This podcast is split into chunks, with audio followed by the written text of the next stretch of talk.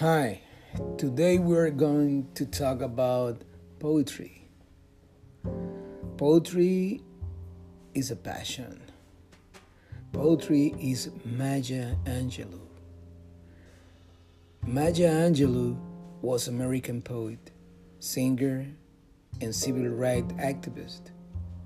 She published seven autobiographies, three books of essays, several books of poetry, and is credited by a list of plays, movies, and television shows spanning over 50 years.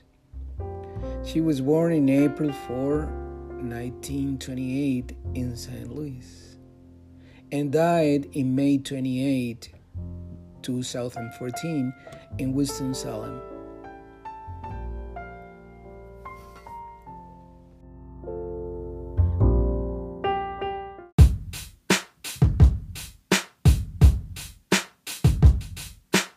You may write me down in history with your bitter, twisty lies.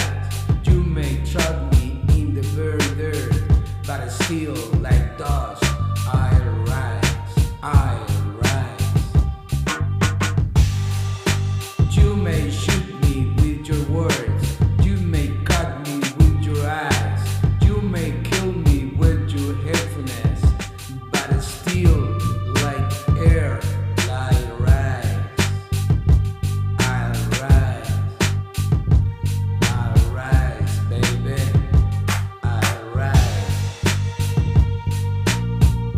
My sexiness upset you? Does it coming as a surprise? Gotta dance like I got a diamonds at the meeting. Oh my thighs.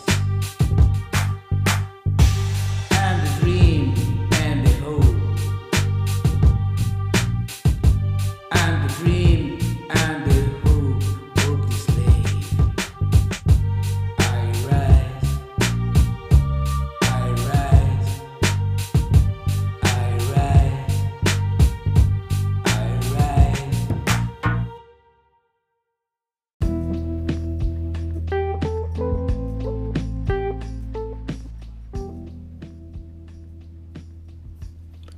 I've learned that people will forget what you said.